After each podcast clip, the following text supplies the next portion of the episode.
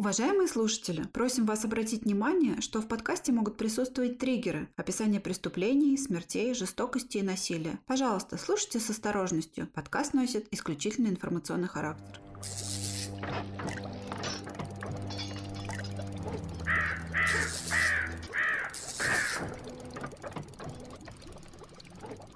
Добрый день! Услыхал Это подкаст «Зрачок ворона», в котором мы, его ведущие, наконец-то рассказываем вам жуткие истории вместо сказок на ночь. В этом подкасте мы обсуждаем военные преступления, техногенные катастрофы, деятельность религиозных сект, а также на доступном нам уровне разбираем true crime кейсы, известные и не очень. Это мы! Всем привет! Без лишних предисловий. Подожди, подожди, что значит без лишних предисловий? Мем Сканевский. Без лишних предисловий. Мужчина умер. Надо сказать длинное предисловие о том, что мы очень благодарны всем нашим слушателям, которые слушали нас на удивление, несмотря на то, что у нас два месяца не было. Два месяца или три? Может быть, даже три. Я уже что-то потерялась. Как давно мы не записывали? В декабре мы записывали, 1 декабря. А, возможно, возможно, мы что-то записывали 1 декабря. Да, в общем как раз два месяца где-то нас и не было. Большое спасибо тем, кто оставлял отзывы нам в группе. Вообще это для меня было огромной поддержкой, потому что у нас был довольно трудный период в жизни, в реальной жизни, скажем так, из-за чего, впрочем-то, мы и не могли записывать. И просто каждый отзыв был как бальзам на мою израненную душу. Так что спасибо вам большое, наши дорогие друзья на твою старую ворчливую душонку. На мою старую ворчливую душу у нас просто, хотел сказать, кладбище избранных, господи, в смысле клуб избранных. Мега-элита наших слушателей. Ты исключен из клуба крутых. Но нет, дорогие слушатели, вы все в клубе крутых. Несомненно, несомненно. Мы очень рады, да, и правда, спасибо вам большое, а то я тут сижу, шуточками раскидываюсь, ага. Ну, и теперь можно плавно перейти к нашему сегодняшнему выпуску. Мы не знали, с чего начать выпускаться снова, и выбрали эту тему. Нынче у нас в студии чудовищная история, которая произошла в 50-х годах прошлого века, и которую, наверное, можно в какой-то степени классифицировать как техногенную катастрофу, да, когда человеческая безалаберность, алчность и презрение к правилам безопасности влечет за собой чудовищные последствия. Сегодня расскажем вам о трагедии, произошедшей в 60-х годах 20 века, связанной с выпуском лекарственного препарата талидомид.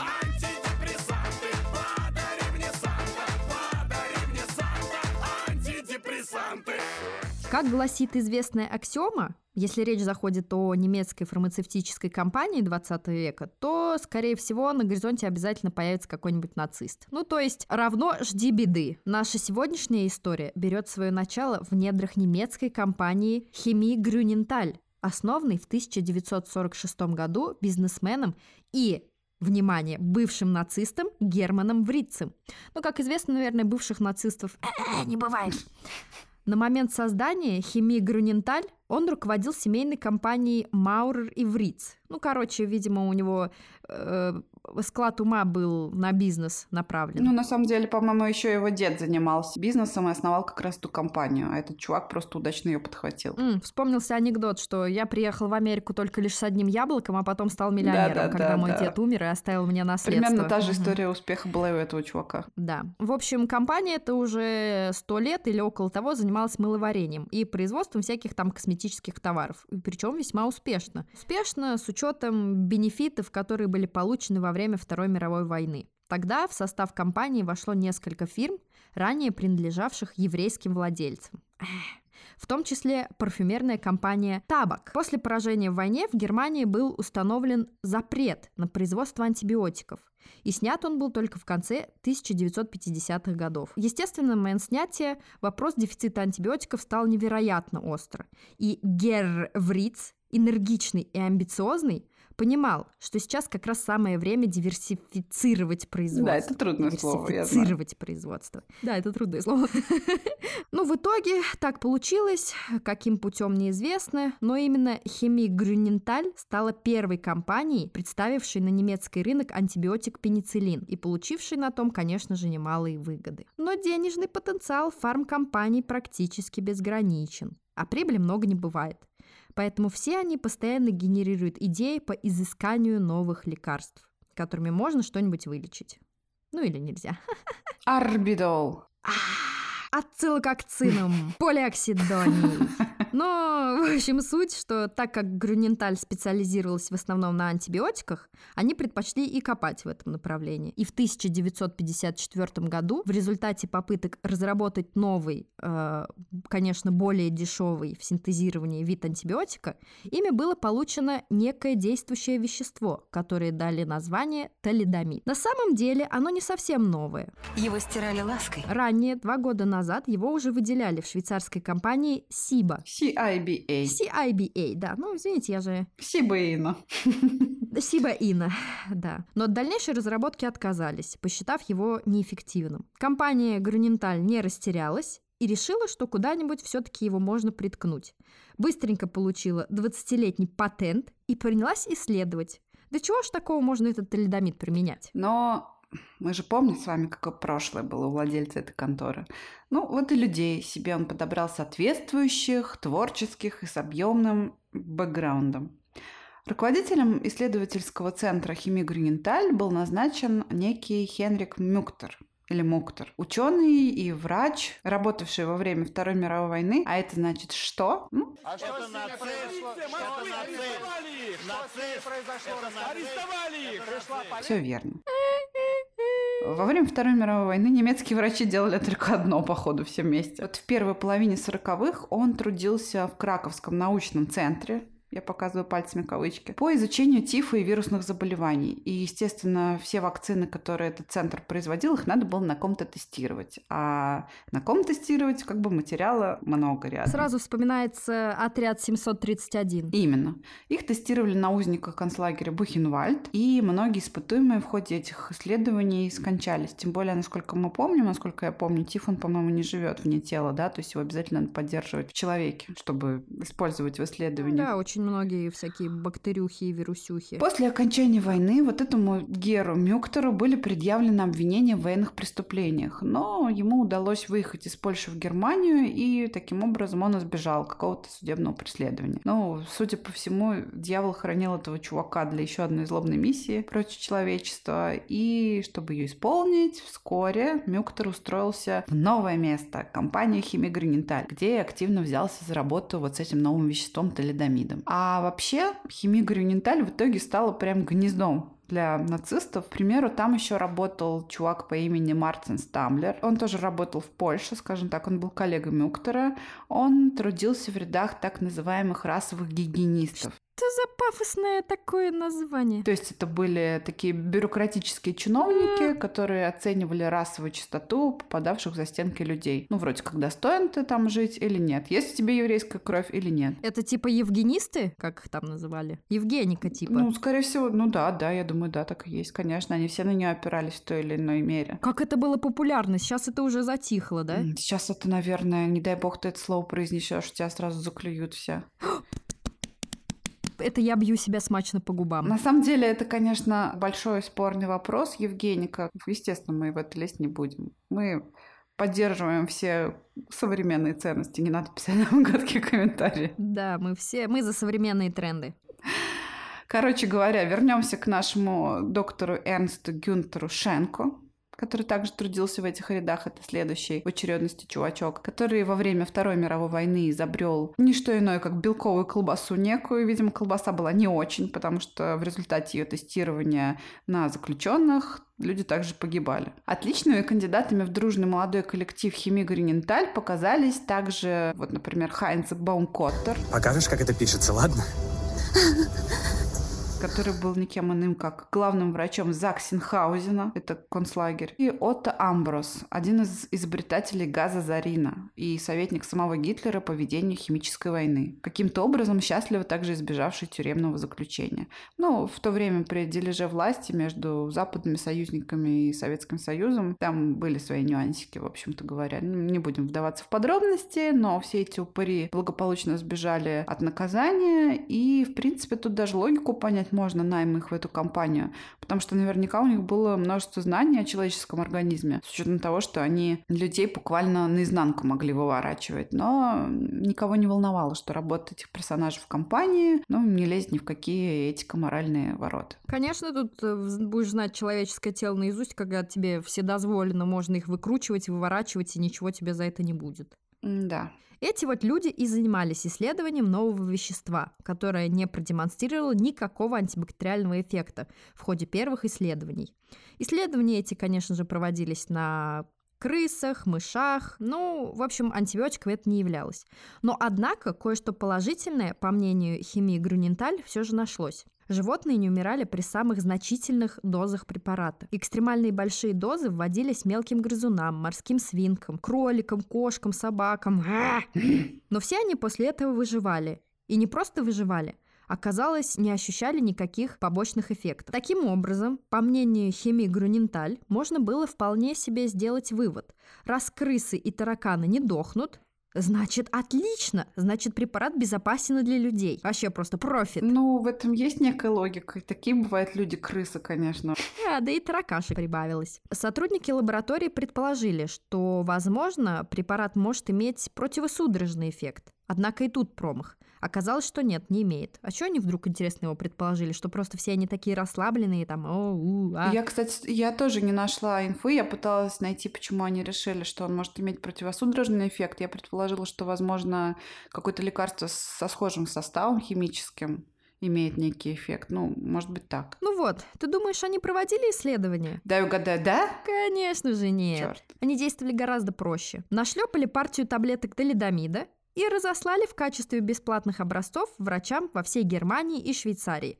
Ну, типа, мы его потестили, ну, на крысах вроде как сошло, они не сдохли, поэтому давайте потестим на людях. Отличный план. Это, кстати, сразу вспоминаю, когда мне тоже приходили, когда я еще терапевтом несчастным сидела, ко мне приходили всякие фармкомпании, но единственное, почему я их принимала, потому что они давали мне ручки и блокнотики. Я говорила таким уставшим голосом, типа, а, мол, давайте, заходите, я уже не могу. Ну, вообще-то тебе надо было их возвращать обратно, чтобы показать, что ты не продаешься. Так я лекарства, они же мне не лекарства давали, а рекламные блокнотики, которые я якобы должна была давать пациентам, но я брала с них только ручки. Ну, все, все понятно, все понятно полностью оправдан. Да, спасибо, спасибо. Так вот, лекарство, которое было синтезировано всего лишь год назад, раздавали врачам в Германии и Швейцарии и говорили, тестите их на людях. Ну, типа, что может такого случиться? Отличный план. Ничего. Ну, врачи, в общем-то, тоже так подумали и начали выдавать талидомид пациентам, после чего отрапортовали фидбэк в химии Груненталь. Нет, противосудорожным эффектом лекарств не обладают. Однако. Однако многие пациенты отметили, что у препарата имеется отличный седативный и успокоительный эффект. Ну, такой не прямо сбивающий с ног, чтобы можно было его выдавать где-нибудь пациентам в психиатрических клиниках. Выдавать. Я подмигиваю. Достаточно такой мягкий и нежный, способный погрузить пациента в глубокий и здоровый сон. Без утреннего похмелья. Это то, что мне сейчас нужно. Прямо однозначно. И мне. Ты и всем нам, уважаемые И подписчики. всем нам. Покупаем талидомид. И тебя вылечим. В химии Груненталь такому неожиданному обороту очень обрадовались. Это даже лучше, чем антибиотик или противосудорожное средство. Это же практически золотая жила. Таким образом, решено было выпускать талидомид как успокоительное. Однако появилась новая проблема. Чтобы выпустить препарат на рынок Европы, в то время необходимо было предоставить результаты клинических исследований на животных, доказав, что он действительно работает именно так, как э, ты его рапортуешь. То есть, если лекарство седативное, то крыски должны от него усыпляться, ну, ой, в смысле засыпать. О, Довольно смешно, с учетом того, что лекарство уже вовсю тестировалось на людях.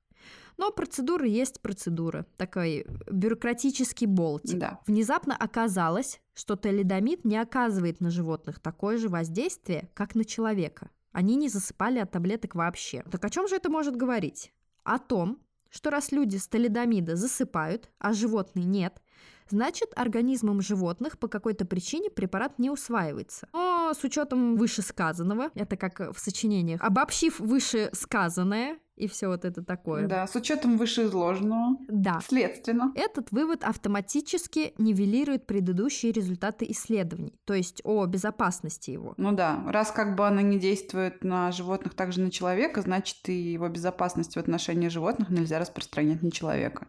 Вроде бы достаточно простой логический вывод. Да, то есть есть это сомнение, да, насчет этого. Ну, кто-то принял ли это во внимание? Ну, конечно же, нет. Иначе вы бы сейчас, дорогие подписчики, не слушали эту историю. Не только подписчики. Да, и вообще все наши уважаемые слушатели. Химия Груненталь сделали ход конем что вообще как бы свойственно для крупных корпораций. Вспомним наш э, второй выпуск, кажется, про Бхопал, да? Они придумали спроектировать очень тесные маленькие клетки, в которых животным сложно было бы передвигаться. И они измеряли вот эти движения я жонглирую цифрами. Мне очень комфортно жонглировать цифрами. Вот, в общем, в результате вот этих э, маленьких клеток понятно было, что э, у животных э, по, по медицинскому термину наступал гипоксия. Из-за этого они медленно двигались, и вообще сложно, конечно, в тесноте это все. Достаточно вот человеку покушать, и после того, как он покушает, ему уже сложно шевелиться. Вот здесь что-то типа такого. Вот. В общем, они жонглировали подсчетами, цифрами, то есть манипулировали. Жонглировали крысами. Да. Пытаясь убедить комиссию. После чего в ходе вот этих клинических испытаний удалось убедить комиссию, что типа после приема талидомида движения крыс и мышей становились куда более редкими и неохотными чем до его приема. Ловкость рук и совсем немножечко деньжат и абсолютно никакого мошенничества. И Груненталь мало того, что получила лицензию на выпуск нового препарата, так еще и отрапортовала его под девизом «полностью безопасный». Да, именно так и было. И таким образом в октябре 1957 года талидомид попадает на рынок под названием Контегран. Производители позиционируют препарат как лекарство от всего на свете. От нервов, от простуды, от кашля, от тошноты и, конечно же, от головной боли и бессонницы. Балдеж. На упаковках препарата были надписи о том, что э, он полностью безопасен, а в своих рекламных кампаниях Грюненталь использовала такие слоганы, как, например, «Даже убежденный самоубийца не сможет передознуться контеграном до смерти». Или вот, например, «Случайное отравление ребенка контеграном – это то, что вы никогда не услышите». Mm-hmm. Ну, то есть у них были неплохие такие шумные пиарщики. Как Бургер Кинг современный. Да, точно. Смотри, не обострись, до сих пор помню. Да. И вот благодаря такому агрессивному маркетингу произведенная Грюненталь штуковина тут же становится бестселлером. Популярность Контергана просто зашкаливает. По продажам препарат очень быстро отрывается от своего ближайшего конкурента, ну, такого же седативного средства, причем с пятикратным разрывом. И очень быстро единственным лекарством, которое еще как-то обгоняет Контерган по количеству продаж, остается только аспирин. Ну, то есть понятно, да, что на втором месте оно по закупкам. Без каких-то серьезных клинических тестов талидомид распространяется таким образом по всей Европе, а вскоре и по миру, и выходит под 37 разными названиями. Особенно популярным он становится в Англии. И тут, наверное, надо сделать э, небольшое отступление для тех, кто не в курсе, вкратце объяснить контекст, чтобы было понятно, вот как снотворный препарат, пусть даже какой-то офигенный, там, мега хороший, мог вызвать такой ажиотаж. Почему? А дело в том, что вообще в 20-м, ну, на самом деле, сейчас в 21 веке тоже, западный мир настолько настолько же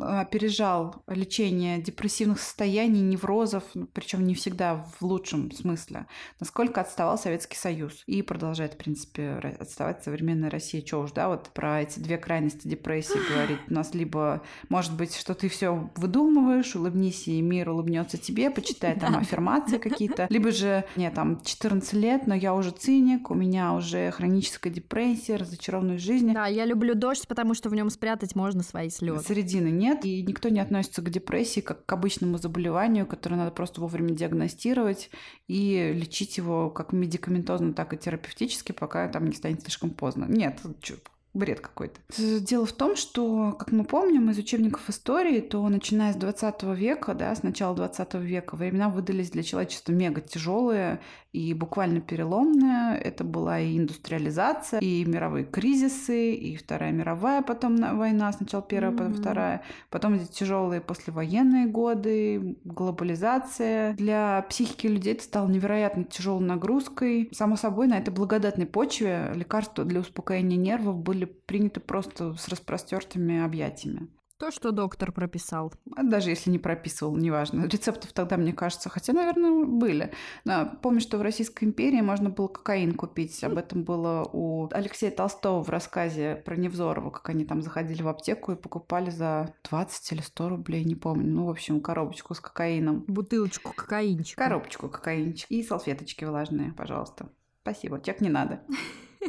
А, так вот, еще в 1904 году двумя немецкими учеными было установлено, что из барбитуровой кислоты, которая была открыта 40 годами раньше другим немецким ученым, да, все беды от немецких ученых, так послушать, можно получить некие производные, а именно вещества барбитал и фенобарбитал которые обладают снотворным эффектом, и вот это вот невинное, казалось бы, открытие, на самом деле в каком-то смысле разверзло ворота в ад. Препараты стали невероятно популярными, и за короткое время появилось просто множество производных этой барбитуровой кислоты, э, типа там какие-нибудь, знаешь, самые известные, это нимбутал, мне кажется. Количество препаратов было настолько велико, что, к примеру, только немецкий рынок э, барбитуратов производил 265 наименований. К 1948 году мировое производство барбитуратных препаратов достигло 300 тонн. 300 тонн. Можете себе представить, Недурно. сколько это было? Население Дании составлял в то время 4,5 миллиона человек, это 1957 год.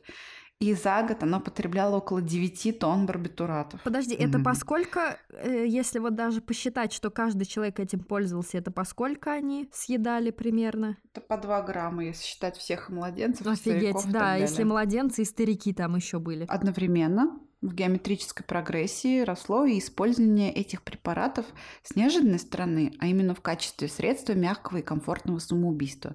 Одно дело там вены кромсать или вешаться, или бросаться под поезд, а другое дело закинулся, значит, таблеточками, жахнул вискарика и вроде бы... И умер смертью рокера. Да, умер смертью рокера в блевотине. Не в блевотине, а в рвотных массах. Простите. В Англии число суицидов барбитуратами к 54 году, к 1954 году выросло в 12 20 раз по сравнению с довоенным временем.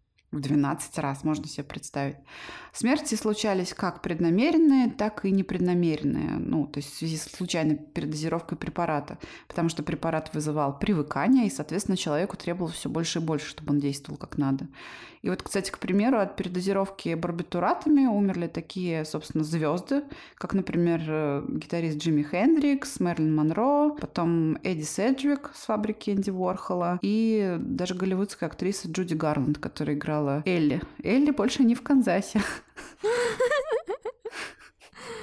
Ну, разумеется, на этом тяжелом фоне седативное средство, которое гарантировало полную безопасность применения, было обречено на успех. В Англии талидомид под торговой маркой Дистивал становился невероятно популярным лекарством. Несмотря на то, что продажи и так взлетают до небес, Груненталю, конечно же, этого мало. И вскоре компания осуществляет рассылку для врачей о том, что талидомид – это лучшее лекарство для беременных и кормящих женщин, которое поможет им от неврозов, тошноты, токсикозе, всяких вот этих утренних мучений и все прочее. И оно абсолютно безопасно как для матери, так и для ребенка. Надо отметить, что по отзывам пациенток талидомид действительно снимал тошноту. Но никаких клинических испытаний на беременных, на беременных животных даже, о чем уж там говорить про людей, конечно же, не проводилось. И сейчас-то в настоящее время очень э, сложно вот эти все клинические испытания проходят, особенно э, Мне кажется, сейчас дети. многие даже не парятся и просто пишут, что запрещено для беременных кормящих женщин. Ну, как бы пофиг. Принимайте на свой да, страх и да, риск. да, почти на всех лекарствах написано, да, что противопоказано при беременности, при кормлении грудью. Да, и у женщин, такое, которые, знаешь, такое. кормят до 5 до 6 лет, вот таких любительниц кормления, есть даже какой-то сайт, забыл, как он называется, где, Что? Ну, некоторые женщины, которые, ну, у них такое, как сказать, я не знаю, они находятся в каком-то У них такая сильная Нет, духовная они связь находятся в каком-то неформальном движении. То есть у них обычно по 4, по 5, по 6, по 7 детей. Они каждых кормят, ну, пока ребенку, как бы, они говорят, пока у него есть потребность. Поэтому, как бы, там 5, 6, 7 лет ребенку уже все зубы, блин, уже зубы выпадают первые, они все еще сиськой кормят. Так вот, у них есть сайт, который я не помню, как называется, на А. котором пишется, что реальная проверка, можно ли это кормящим или нельзя. И там, по-моему, все абсолютно лекарства можно. Это просто лирическое отступление. Извините. Слушай, ты вот сейчас сказала, но это же как бы странно, да, когда женщина кормит ребенка, да, по факту уже до его осознанности, да, когда он может получить впоследствии травму в дальнейшем. Это отношение матери и ребенка. Мы не можем туда лезть. Чего это он получит травму? Максимум титьку откусит. Да, мне это не понять, мне это не понять вообще. А я сразу, вот ты, кстати, сказала про... Я тоже находила группу, где мужики через жопу себе надувают О, воздух Господи, в живот вот и представляют, что они беременные женщины. Вот, это тоже такое есть. Да. Я даже там чи- читала комменты, смотрела фотки, это что-то с чем-то, я отвечаю. У нас народ очень То есть, изобретательный. знаешь, как раньше дети там бегали на речку и надували лягушек через жопу, маленькие садисты. Это мужики сами как лягушки надувают себя. Ну, слушай, я тебе серьезно говорю, у них фотосессии проводятся. Это мужики, то есть это бородатые, волосатые мужики с надутым животом. Это как когда э, колоноскопию делают тебе, так, э, коленочки, коленочки, давайте груди прижимайте. Ой, это так Колено-локтевое положение, и когда ты смотришь и думаешь, о, о боги. Так, на чем я остановилась? Многие дистрибьютеры поспешно помещают на упаковке лекарств эту информацию, что они безопасны для беременных и кормящих, а также сообщают, что талидомид – выбор номер один среди беременных женщин, страдающих от токсикоза и нервных расстройств. В одной из статей указывалось, что позже компания оправдывалась, что данное недопонимание возникло из-за господствующего в то время мнения, что плацент, мол, является непреодолимым защитным барьером. Ну, то есть для младенца, конечно. Это же такой... Ну, хотя, подожди, раньше, может быть, они не знали об этом. На самом деле уже в то время были исследования, которые это мнение опровергали. Так или иначе, в рассвете популярности компания Грюненталь ежемесячно выпускала около 20 миллионов таблеток, а в 1960 году было продано около 14,5 тонн препарата. Вообще бомба. Какие же, наверное, деньги они с этого поимели? А Да. каких там беременных женщин можно думать? Ну, учитывая, что препарат стоил недорого, да, действительно, они продавали очень много, денег поимели больших, и причем вот этот чувак Моктор, который его разработал, он получал процент с каждой таблетки Наверное, он был долларовый миллиардер. А Он был вообще very rich, rich bitch. Рич Бич. Тогда еще были марки в Германии. Он был марковый миллиардер. И вот, уже 25 декабря 1956 года в городе Штольберг родилась маленькая девочка, которая ничем, казалось бы, не отличалась от других младенцев, если бы не одно «но». К ужасу и несчастью родителей у младенца отсутствовали ушные раковины.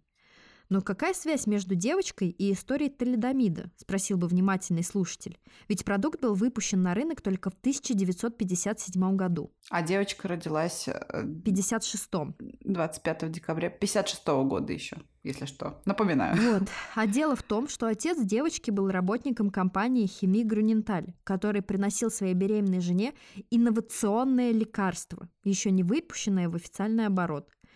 Ну, конечно же, в тот момент еще никто не мог связать этот случай с приемом талидомида, Однако вскоре в Европе и в мире разразилась настоящая эпидемия детей, рождающихся с врожденными мутациями. Каждый день рождался ребенок с какой-то врожденной патологией, например, дефектом конечностей.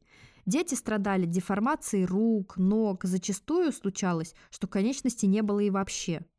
У некоторых младенцев могли отсутствовать уши, глазные яблоки. В особо тяжелых случаях наблюдалось поражение мозга, несовместимое с жизнью. Чаще всего поражению подвергалось костное развитие, в результате чего у новорожденных диагностировали полидактилию, это когда лишние пальцы, синдактилию, сросшиеся пальцы, арахнодактилию, а также недостаточное развитие длинных Что это? Что это за арахнодактилия? Сросшиеся пауки? Э, Нет, это, это вообще... Ну нет, здесь, конечно, оно не диагностировалось в таких случаях, я думаю. Хотя черт знает. Это, по-моему, генетический синдром Марфана, по-моему. Это когда у человека аномально такие длинные пальцы. Ну, кстати, выглядит это очень, не знаю, как это сейчас вообще корректно говорить, нет, но это выглядит притягательно. Ну, да. У меня маленькие, короткие, толстенькие пальчики, а длинные мне всегда казались признаком аристократизма. Аристократично они созданы для того, чтобы ты играла на пианино. Да, или в кого-то презрительно тыкать пальцем. Не тычь в меня своими грязными зелеными сардельками, чудовище! В общем, также был распространен врожденный порог сердца. На этом фоне наименьшей из проблем выглядит возросшее количество выкидышей. Хотя что значит наименьший для семьи, в которой, возможно, это был долгожданный ребенок? Ну да, действительно. Холодно сказала она. Вот что, например, рассказывает в документальном фильме Линда Шульте-Хелен, первый ребенок которой родился с последствиями приема талидомида. Она сказала следующее. Когда я родила, в комнате повисла тишина. Я спросила, что случилось с моим ребенком. На что медсестра ей ответила, цитата, что он просто родился без рук. Также Линда, как и многие другие женщины, рассказывала, что врачи пытались утешить ее рекомендации родить второго ребенка. Очень утешительно. Ну, как бы, с одной стороны, это вроде странно, а с другой стороны, знаешь, они, может, тоже растерялись. Ну что, они же не учились на Психологов. Психолога, хотя не знаю, может и учились, может быть есть у них такие в процессе обучения курса, но когда попадаешь в такую ситуацию, наверное, они просто терялись и не знали, что сказать женщине. Позже, кстати, Линда узнала, что за 6 недель до ее родов ее невестка, то есть в данном случае сестра мужа, она родила малыша с такими же признаками, то есть дефектами конечностей. Мгм. Можно ли себе представить, да, что чувствовали здесь несчастные родители, для которых э, ожидаем, планируемо самый счастливый день в жизни, он мгновенно превращался в кошмар, блин. Просто десятки, сотни малышей рождались каждый день с чудовищными травмами. И многих из них ждала печальная участь жизни в детских домах, потому что далеко не все родители выносили это, справлялись. Тем более тогда было время другое, тогда не было таких... Сейчас это время для людей с инвалидностью тяжелое, а тогда-то вообще да, это было кошмарно. Можно себе представить тяжелее. эти муки. в то время как раз, когда талидомид активно вращался на рынке, участились и случаи убийств новорожденных. Вот, к примеру, показательная история произошла в Бельгии. Там проходил процесс над семьей Ван де Пут. Они умерщвили своего младенца с помощью яда новорожденного, который родился также с Ужас. признаками талидомидных мутаций. Патологоанатом, который выдавал свидетельство о смерти на суде, как бы спокойно заявил, что на самом деле он даже не освидетельствовал труп ребенка в полной мере, потому что он просто не решился раздеть тело малыша, чтобы провести осмотр. И более того, он признавался, и как бы не стесняясь абсолютно этого, что если бы он обнаружил, что смерть наступила от яда, он бы все равно указал в причине смерти, что ребенок скончался по естественным причинам.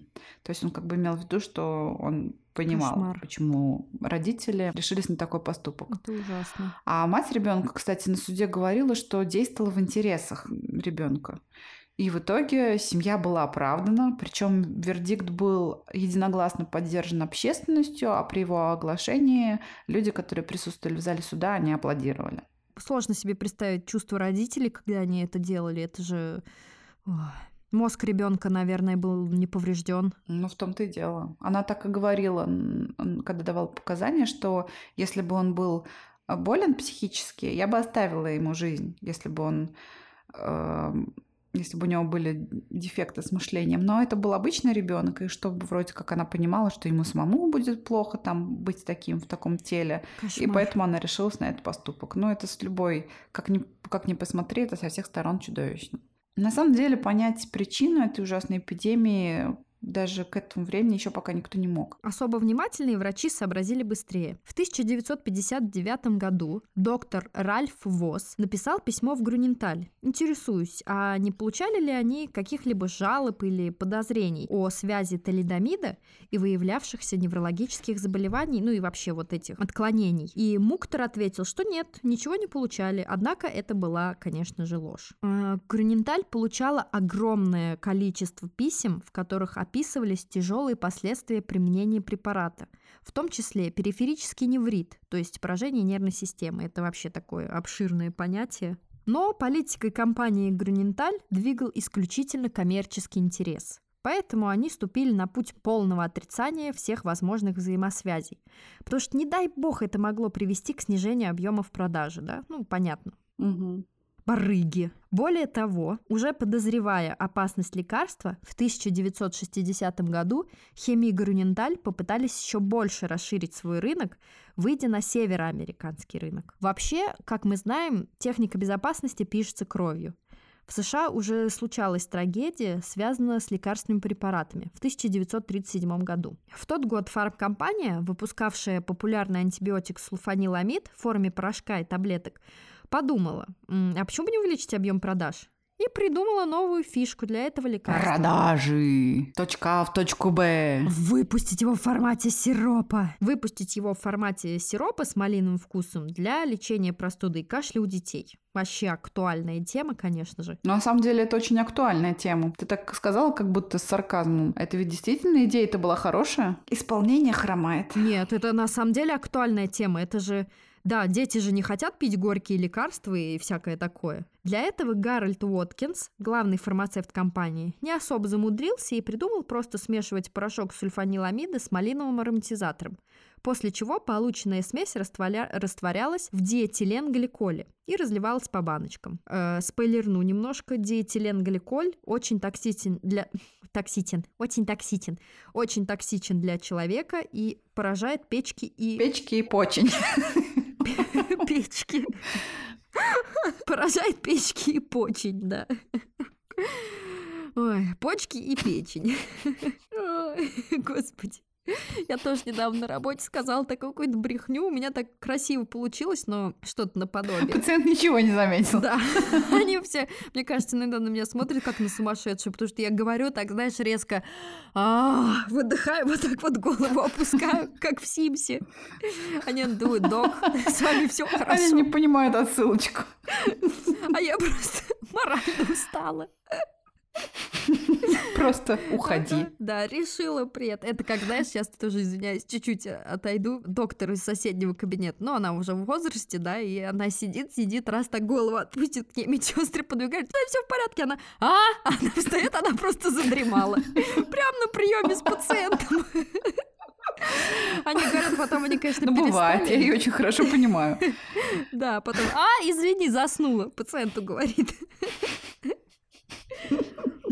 В общем, вот этот малиновый сульфаниламид поступил э, на рынок в сентябре 1937 года. И уже этой же осенью было зарегистрировано более чем 100 смертей, наступивших вследствие приема этого препарата. И как бы хочу немножко пояснить, что 100 смертей – это преимущественно дети. То есть детские смерти, потому что препарат был предназначен для лечения детей. Да. И, собственно, упомянутый химик Уоткинс в ожидании суда покончил с собой. Ах, не выдержал, наверное, давление совести. Ну, тут понятно становится, что, ну, конечно, да, он, он же не собирался никого травить, это получилось случайно. Но, тем не менее, да, непредумышленное убийство 100 человек. Да, современных реалиях это было бы, наверное, его бы наказали прям жестко. А руководство компании, менее обремененное совестью, сообщило, что так как побочные эффекты диэтиленгликоля не были известны, при этом компания действовала в рамках существующего закона, то и вины никакой на них, получается, нет. Тогда действительно не требовалось даже тестирование препарата на животных, и поэтому, получается, ну, в каком-то смысле они были действительно правы. То есть законодательно их действия были все как это сказать, разрешены. Эта трагедия привела к некоторым корректировкам законодательства, и таким образом, возвращаясь к талидомиду, на момент подачи заявки о его лицензировании в США было необходимо подтверждение его безопасности, но при этом можно было обойтись без доказательства эффективности. Арбидол. Полиоксидоний. Лавамакс. Ацилококцинум. Но США повезло, на самом деле. Кагацел.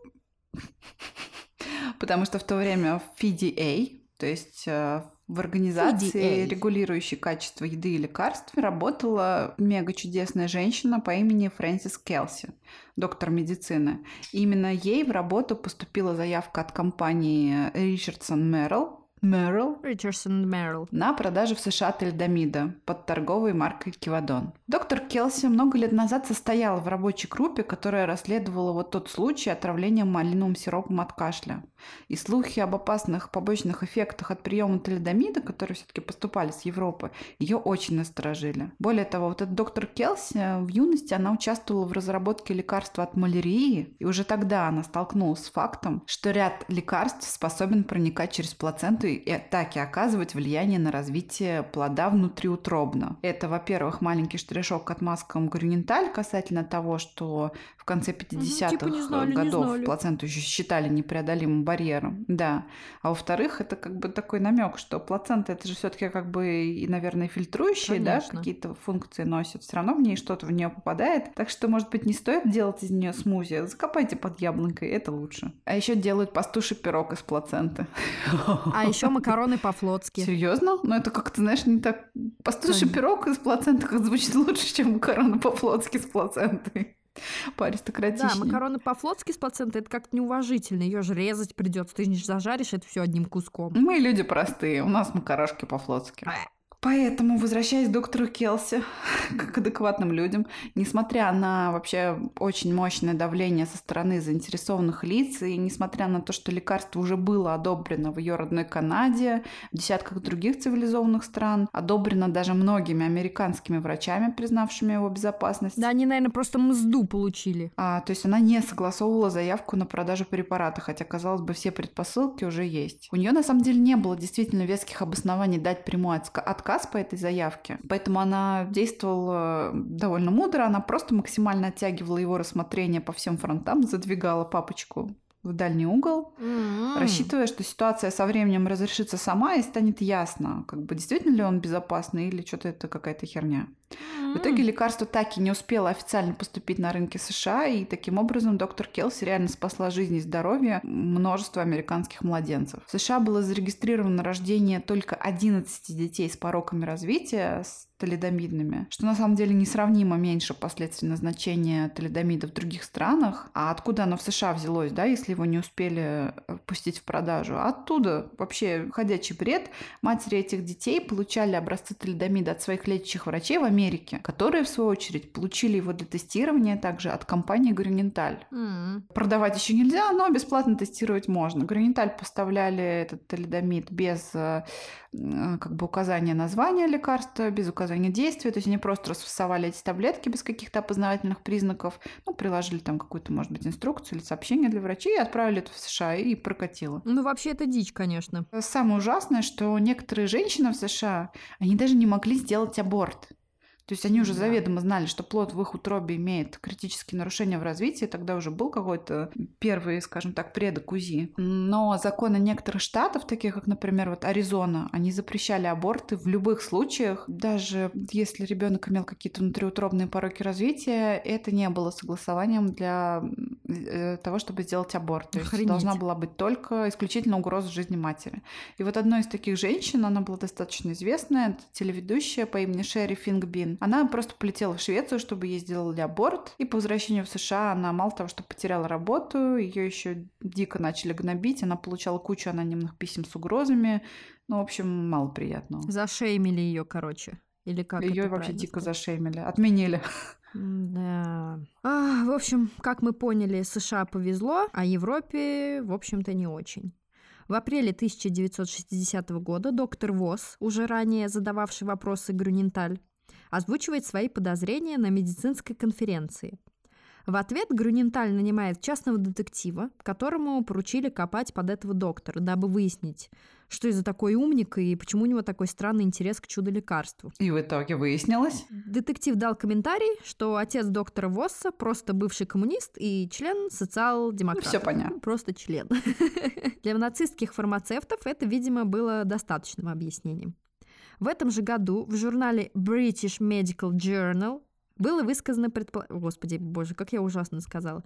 Было высказано предположение о том, что талидомид вызывает тяжелые неврологические поражения. Грюненталь снова делает круглые глаза и заявляет, что понятия не имеет, о чем идет речь. Но это снова ложь. О чем идет речь? О семизначной цифре. О чем идет речь? О восьмизначной цифре. О чем идет речь? К этому моменту в компанию поступило уже более 100 сообщений от врачей с подозрениями касательно неврологических поражений и более полутора тысяч сообщений с другими побочными эффектами в адрес нового вот препарата, ну, талидомида. Однако компания продолжала отрицать все подозрения. Они так невинно хлопали глазками и говорили, да нет, вы что, это неправда. Но при этом тратила огромные суммы на замалчивание конфликтов в прессе и на подкуп бедных, нищих, несчастных врачей. Нифига себе нищих нечастных. Они, блин, были просто говнюки. Те врачи, которые, уже имея некие подозрения, продолжали прописывать такой опасный и сомнительный препарат женщинам, беременным женщинам. Ну да, я не спорю. Я не спорю, да. Да, я согласна. В итоге ситуация достигла таких масштабов, что более скрывать ее уже было невозможно. 18 ноября 1961 года немецкий профессор доктор Виткунд Ленц опубликовал в немецкой газете Welt am Sonntag, Welt от Sonntag. Welt am Sonntag статью, да, в которой привел около 150 случаев рождения детей с уродствами, а обусловив такую ситуацию в деторождении с приемом талидомида. По его информации, одна единственная таблетка, принятая на ранней стадии беременности, ну, до месяца примерно, в первый триместр, скорее всего, когда идет всякая вот эта закладка органов, развитие и все такое, резко увеличила, увеличивала вероятность значительных отклонений в развитии плода. Наиболее распространенными аномалиями были укорочение или полное отсутствие конечностей, умственная отсталость, дефекты развития глаз, ушей, пороки сердца, половых и внутренних органов. Каждый второй из таких детей умер еще в младенчестве. В дальнейшем выживал только лишь каждый пятый такой ребенок. Я тут хочу ставить комментарий, что на самом деле только через 50 лет наука дошла до такой степени, чтобы выяснить, каким именно образом это связано, да, то есть э, врачи провели аналогию при приеме талидомида случаются пороки сердца. Но как это работает, тогда еще было непонятно. А вот ближе уже к нашему времени, через 50 лет, выяснили, что талидомид обладает так называемым тератогенным эффектом. Мгм. То есть компоненты этого препарата, они способствуют э, деградации ДНК эмбриона, препятствуя нормальному развитию вот этого маленького организма.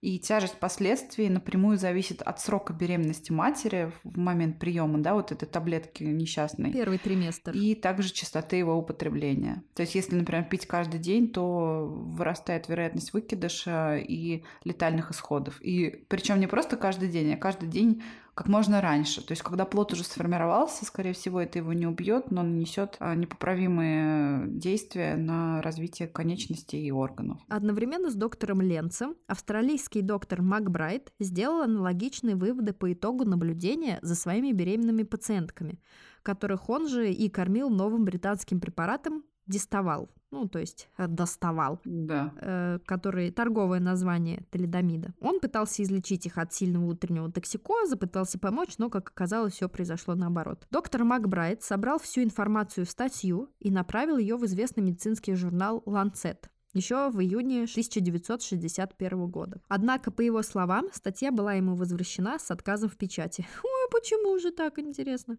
По идее, вообще, если бы статья, конечно, прошла в печать, ну, хотя бы часть жизни можно было бы спасти. Но а, по комментарию самого журнала такой статьи они якобы никогда не получали. Ну, где правда, сейчас уже, конечно, узнать точно невозможно.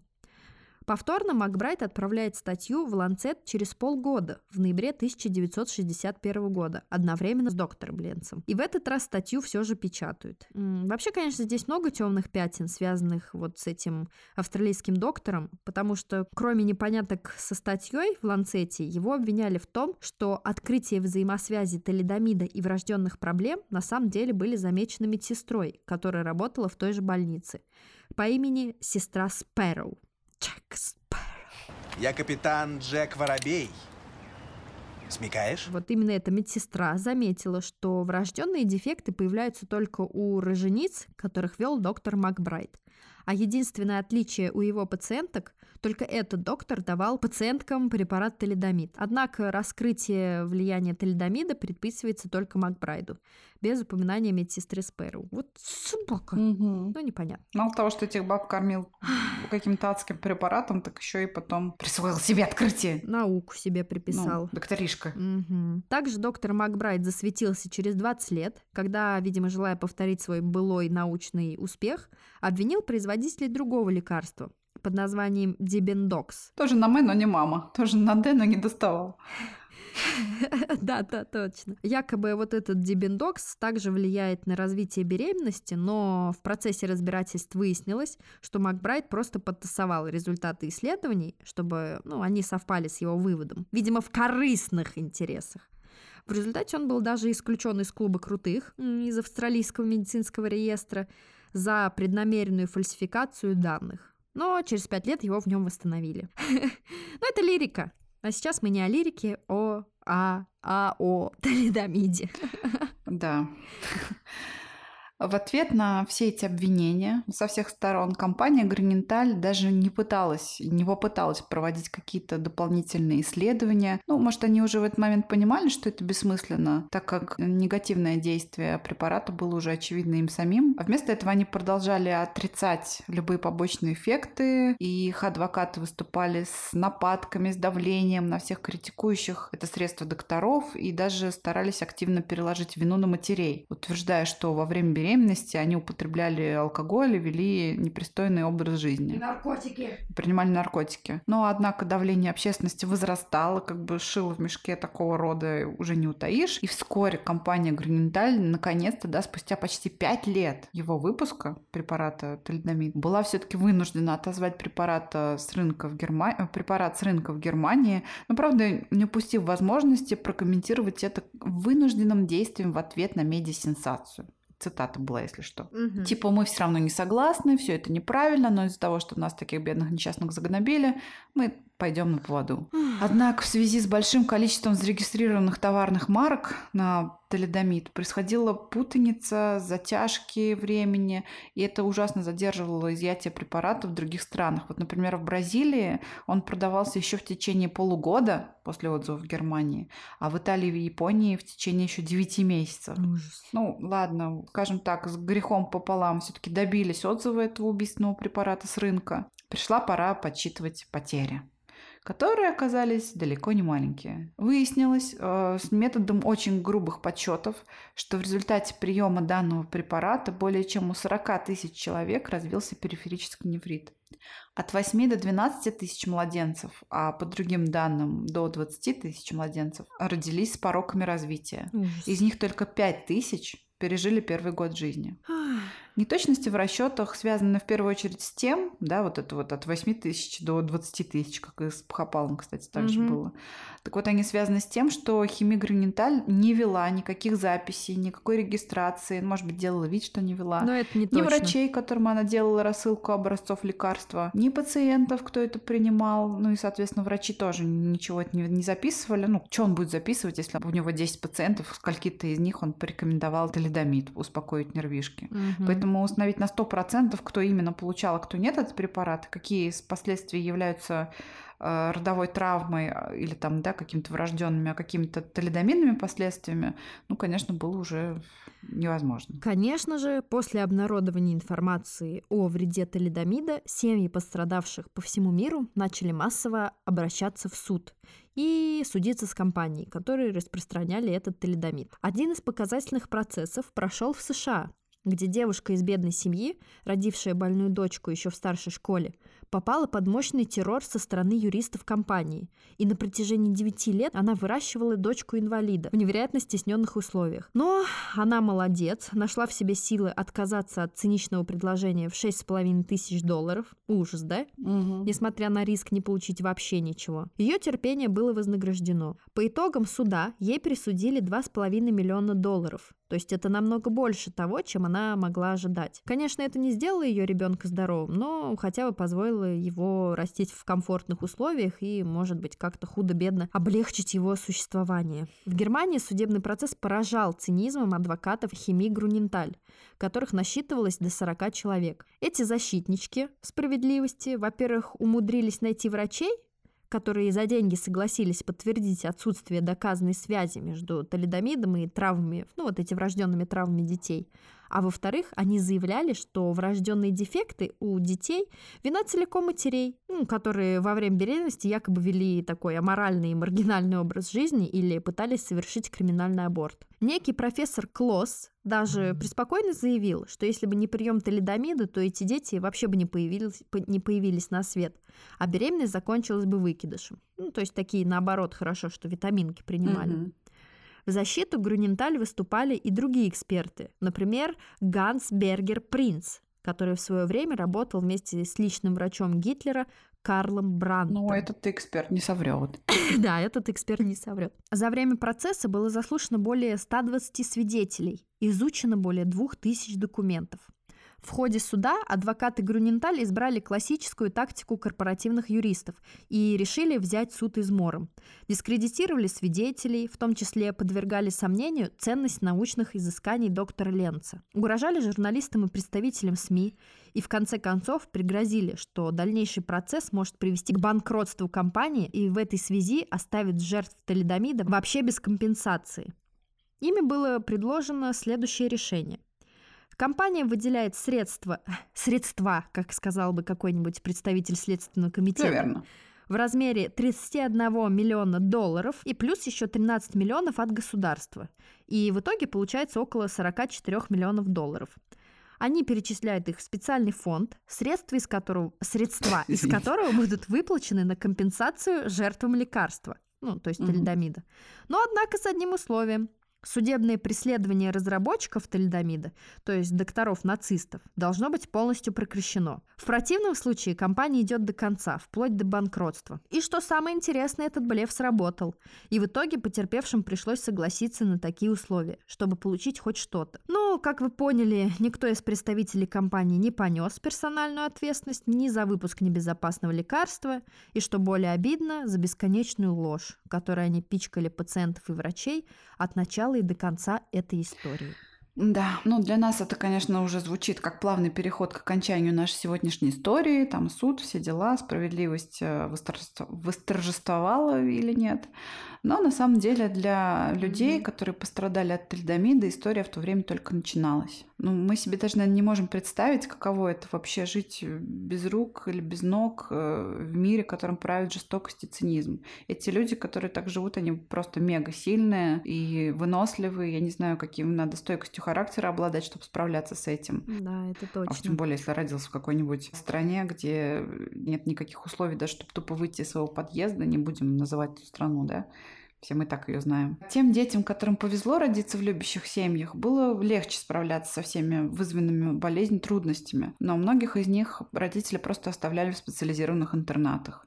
И можно ли обвинять родителей в том, что они не смогли на свои плечи взвалить такое бремя? Ну, мы обычно стараемся не светить белым пальто. Нет. Да, Но поэтому предлагаю этот вопрос, как бы не будем его обсуждать. Пусть каждый слушатель сам для себя решает, э, насколько это было отвратительно, насколько нет.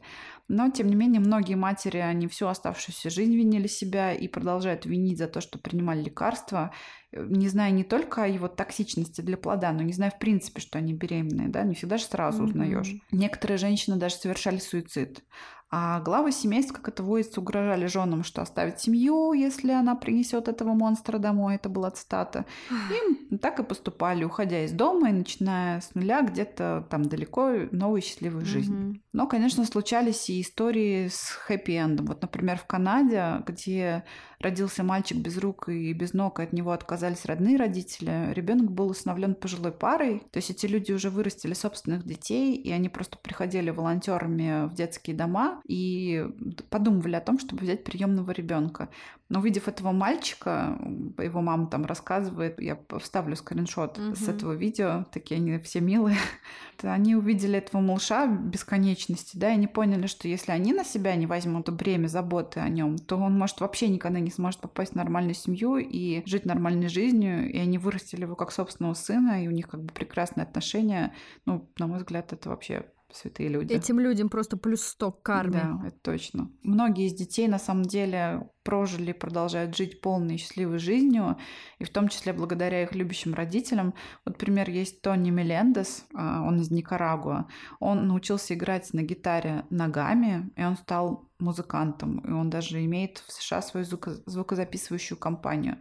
И он выступал даже перед Папой Римским. Мгм. Потом, кого еще можно из них вспомнить? Вот э, Ника фон Глазго из Германии. Это режиссер и мотивационный оратор. Я видела его видео, где он рассказывает про свои отношения с женщинами. И он прям как бы...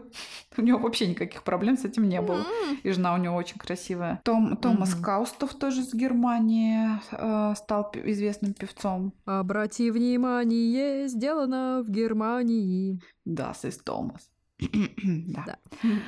8 августа 1962 года за запрет распространения талидомида в стране президент Джон Кеннеди наградил доктора Фрэнсис Келли, ту самую, которая не пропустила это лекарство, премией за выдающуюся гражданскую службу выше невоенной награды США. Е, вот это вот было прям... Я вообще рада за нее, молодец эта женщина. А она скончалась 7 августа, то есть не дожила Мгм. до юбилея вручения награды один день, а в 2015 году в возрасте 101 года. Вот. Молодец она. А 31 августа 2012 года в Германии был открыт мемориал, который был посвящен памяти жертвам катастрофы вот этой. И на его открытии в присутствии человека, травмированного талидомидом, выступил представитель компании Гуриненталь с такой очень длинной речью, достаточно формальными и холодными извинениями. Сухой. Такое, я бы сказала, наоборот, очень скользкое, в М. которых прозвучало непременное утверждение, без него, конечно же, было нельзя, что все тесты талидомида производились в соответствии с существующими в то время законами и нормами. А вот это 50-летнее молчание компании и игнорирование проблемы, да, то есть они деньги выплачивали, а никогда от них не поступало извинений, это просто, цитата, знак молчаливого потрясения, которое причинила компании судьба пострадавших детей. А, Вот так вот. То да? есть больше всех страдала компания. А, так это называется. Мгм. Да, это Конечно. называется так. Но на самом деле в наше время талидомид, как это ни странно, не выброшен на свалку судьбы, и выяснилось, что некоторыми эффектами он все же обладает. Выяснилось это случайно. Он обладает иммунодепрессивными и противораковыми свойствами и эффективен в лечении, как ни странно, лепры, очаги которой до сих пор встречаются в Южной Америке и в Африке. Микобактериум лепры. Вообще открытие это произошло довольно, как и всегда, как открытие пенициллина и прочее, прочее. Это было случайно. То есть это был доктор, который в Бразилии, по-моему, у него был умирающий пациент М. в клинике, которому не мог спать несколько дней от лепры. Кончились все а, лекарства обезболивающие. Он просто в отчаянии из-за того, что ничего другого не было, какой-то откопал старую упаковку талидомида. И зная, что человек уже умирает, да, как бы, ну, явно он не собирается э, беременеть, рожать детей, он дал ему лекарство, и, к изумлению доктора, оно подействовало. Пациент всю ночь спал э, спокойным сном, и потом у него стали снижаться симптомы. Лепры у него облегчились. Врач был вообще в шоке и начал предлагать исследовать в этом направлении это лекарство, да, ну тут то есть понятно, что тут как бы не до беременности. Может быть, хоть какой-то прок от него будет. Да. И таким образом, после вот этого вот исследования, рассмотрения запросов о возможности возобновления его производства, в 98 году Фидей допустил его выпуск, то есть ограниченными тиражами, строгим контролем. Его выпускают крошечными партиями и применяют исключительно для терапии лепры, а также тальдомид используют в разработке противоопухолевых препаратов для лечения онкологии, в частности рак крови. Также рассматривается как потенциальное средство для лечения ВИЧ. Но все это, естественно, повторюсь, под жестким присмотром врачей и уже без девиза «безопасен для беременных женщин». Но, кстати, вот по итогам терапии лепры талидомидом в Бразилии задолго после его запрета было рождено более тысячи детей с талидомидным синдромом. То есть женщины, М. которых лечили от лепры. Но я так понимаю, что тут А. понятно, да, какого уровня образования, возможно, условия жизни, что они вроде как лепрой болеют, но при этом Но при этом рожает. ну, Мгм. не понимают просто, да, что, какие Да, последствия это да. может принести, но тем не менее вот так вот. Все равно такие промашки, ну, это как раз к вопросу Евгеники, знаешь, как бы это не вопрос. Ответ, конечно же, нет. Но, тем не менее, тысяча детей было рождено с признаками талидомидных дефектов после предписания матерям этого лекарства, несмотря на информирование о возможности такой угрозы. Вот такая вот история у нас сегодня получилась. Да, лайтовенькая для разогрева. Ну, не такая уж она лайтовенькая. Большое спасибо, что вы нас слушаете. Большое спасибо всем, кто пишет комменты. Это вообще невероятно приятно. И я даже не думала, что я так буду радоваться. Кто ставит оценки. Да, кто ставит оценки. Всем, кроме двух крыс, кто поставил нам единицу. Ладно, я шучу. Мы любим всех наших оценочников. Даже если вы ставите нам единички, мы все равно вас любим. Всем спасибо. Пишите, что думаете об этой истории. И надеемся, что до скорых встреч, потому что надеемся, что теперь это будет более регулярно. Да. И вы не успеете по нам соскучиться. Всем пока. Пока-пока. Не болейте. Не принимайте передачи.